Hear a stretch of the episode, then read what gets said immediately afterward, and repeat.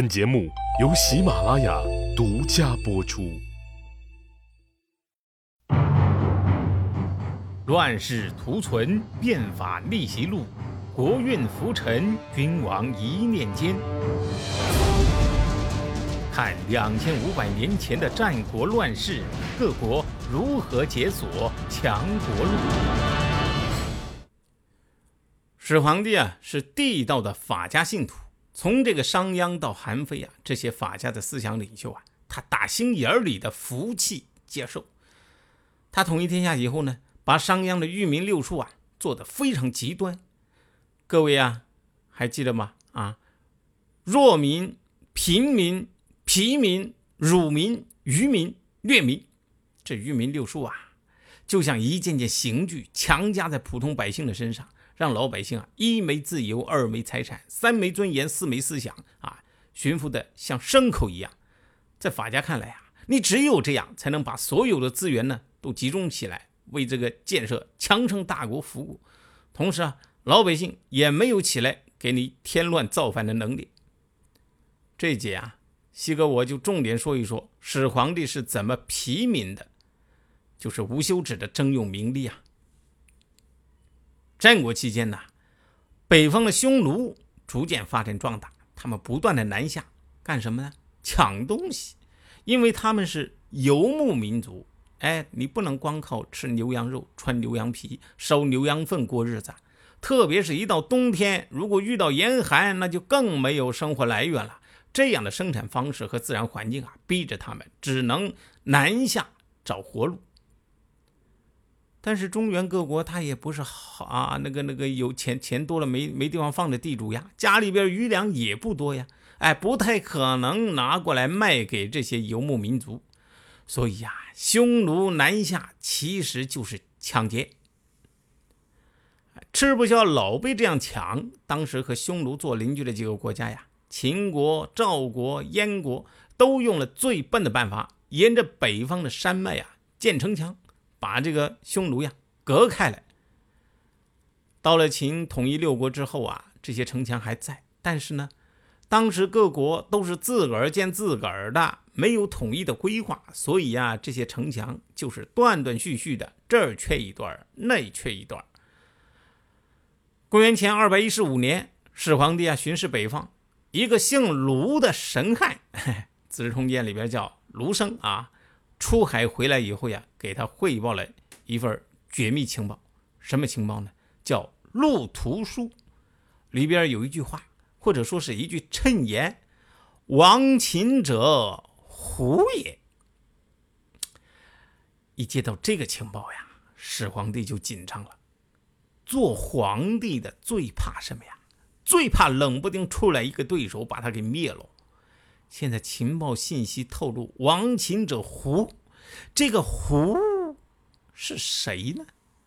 始皇帝想来想去啊，有这个实力能灭他大秦帝国，唯一可能的就是匈奴啊。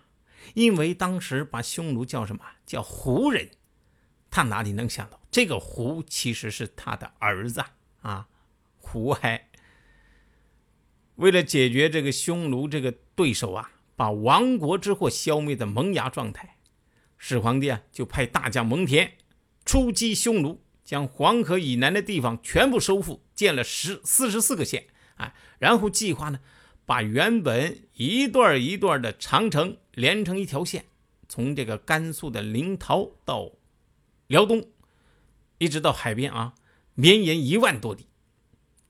在这个始皇帝的心里边啊，为了让大秦的江山传至千秋万代，那必须要有一个千年大计。哎，西哥暂且把始皇帝这个计划叫“铁桶江山计划”啊。这个修长城啊，就是这个“铁桶江山计划”诸多工程的其中之一。当然，另外还有啊，比如在蒙恬北击匈奴的第二年，又征发曾经犯过逃亡罪的人。入赘其他家庭为女婿的人啊，就是上门女婿。那个时候，上门女婿地位是非常低下的啊。商人哎，组成军队，夺取陆梁地。什么是陆梁地啊？古代把这个南方，主要是岭南一带啊，叫陆梁地，大陆的陆，高粱的粱。为什么呢？因为那个地方啊，强盗横行，遍地都是，所以叫陆梁地。始皇帝，把这些地方平定下来，设置了桂林、象郡、南海三个郡。你听这名词儿就知道啊，就是今天的广西、广东、海南一带。这地方打下来了，但是那些地方是地广人稀，荒蛮无比呀。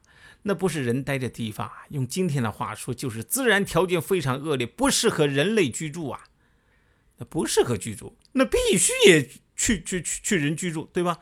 那就怎么办？强制移民，多少人？五十万。这事儿啊，干了刚一年，估计还没收尾呢。又再次将那些办案子不公的那些官吏啊、吏员发配去干什么？修长城，或者呢是迁往南越。又过了一年，再次征七十万劳改犯修建阿房宫和这个骊山的陵墓。还有啦，就是让蒙恬修这个全国高速公路网，这同样要人呐。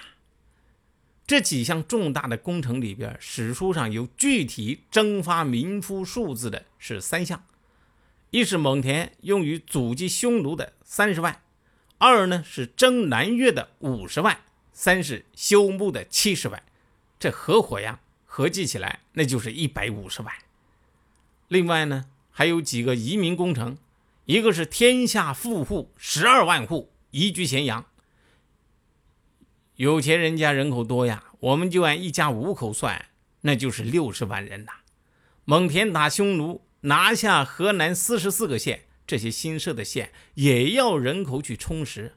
还有什么琅琊呀、巴蜀啊等等这些地方，动不动就是移民三万户啊。你单看征用的民夫一百五十万，似乎呢不是个太大的数字，但是你要知道。这些人只是工程队，关键是这一百五十人的后勤保障，那才是真的硬核数字啊！咱其他保障不谈啊，就谈这个运粮这一项。那个时候可没有什么火车、飞机、轮船，全靠什么民夫的两只脚背着粮食走啊！条件好一点的，给你配几只骡子、马什么的。你想想，一个民夫能驮多少粮食走路啊？而且这些民夫他不是机器呀，马也不是把嘴扎着的，他们自己都长着嘴，他们自己也都得吃啊。他们背的粮食自己每天也要吃啊。北宋的沈括呀计算过，一个民夫可以背六斗米，但是呢自己一天呢得吃两升，算上回程啊就是四升。如果路程是十五天，那么这个民夫呀。正好，嘿，到目的地的时候啊，将自己背的粮食吃完了，哎，也就是说，你这一趟就白走，一粒米也留不下来。那个如果走了十四天的路呢，也就是说，他背六担米，呃，六斗米走十四天，那么最终实际运到目的地的只有多少？两升。汉武帝的时候，有一个叫主父偃的也说呀。说秦始皇北击匈奴，又使天下飞除晚粟，率三十钟而至一担，三十钟等于是一百九十二担。也就是说呀，从今天的山东将粮食运到河套地区，发一千公斤的货，能到达目的地的只有五公斤多一点儿。你这样一来，其他不算了。要保障这一百五十万人的口粮，我们按最保守的估算，十五个民夫保障一个工程人员，就得有两千二百五十万民夫长年累月负责他们的后勤保障。这仅仅是口粮啊，工程队施工的材料呢，要不要人去准备啊？而当时秦国总共才多少人？历史学家研究的结果是，最多。不超过四千万人，你假定当时国家人口平衡，男女比例各是两千万，那么全国的男丁啊，毫无疑问已经被征光了，极有可能啊，还有相当一部分妇女也被征进来了。这样的话呀，你就可以想象当时秦人生活的惨状了。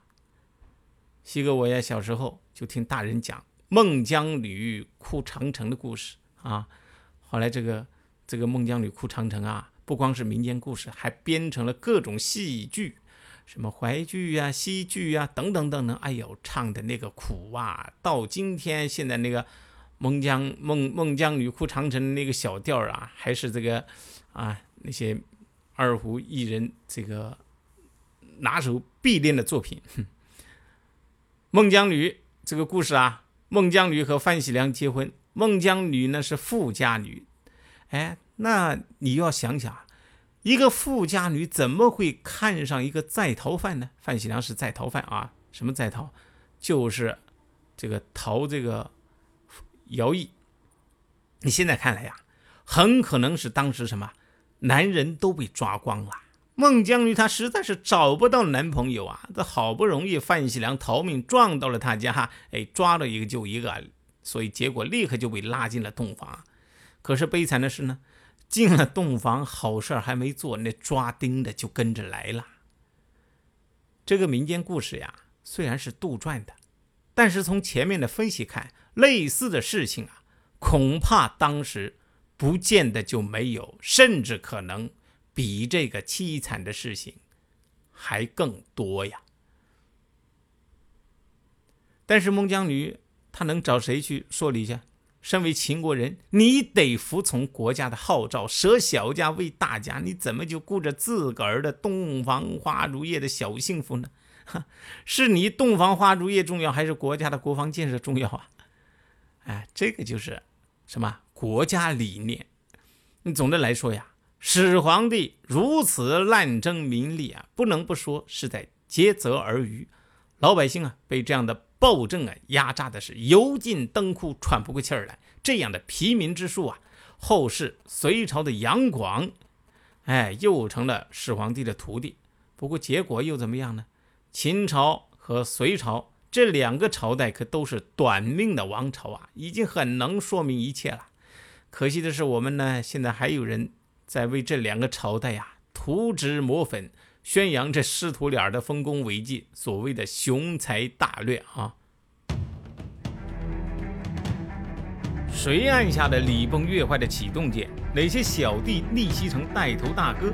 哪些大哥被带进了坑？又有多少君王魂断强国路？鸡哥从《资治通鉴》《战国策》《史记》中筛出战国大事件，为您剖析国运密码，轻松理清战国乱史。